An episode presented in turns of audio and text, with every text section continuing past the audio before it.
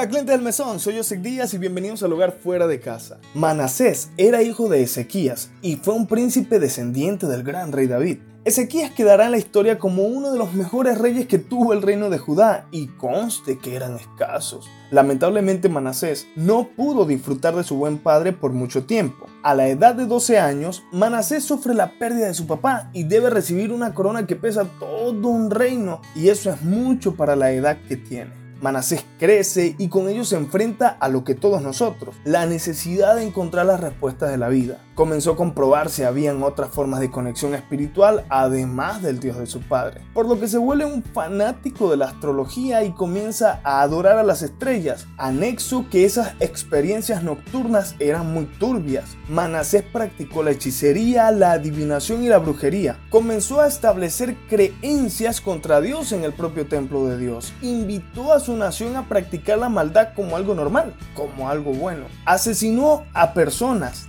tantas que se dice que Jerusalén se llenó de sangre inocente de un extremo a otro. Y en toda esta locura su principal víctima fue su familia, pues entregó a sus propios hijos para hacer sacrificios humanos. Ezequías era uno de los mejores hombres, pero ahora su hijo Manasés se quedaba con el título de el peor rey de Judá.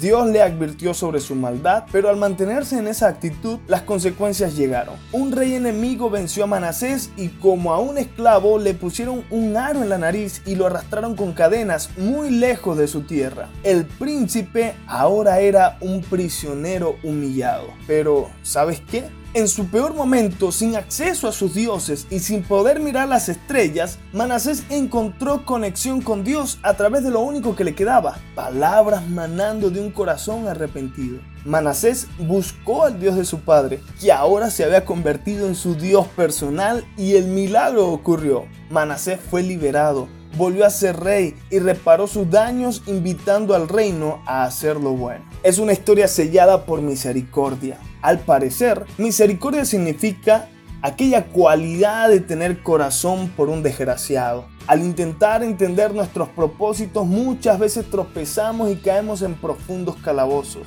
pero el terrible Manasés tuvo redención, alcanzó misericordia. ¿Acaso tú no? Deja de pensar que no eres digno de amor por lo que hiciste. Tú quieres estar con Dios, pero crees que Él no quiere estar con alguien tan malo como tú. Puede que la desgracia nos haya dañado, pero el corazón de Dios es accesible y no mira tu pasado.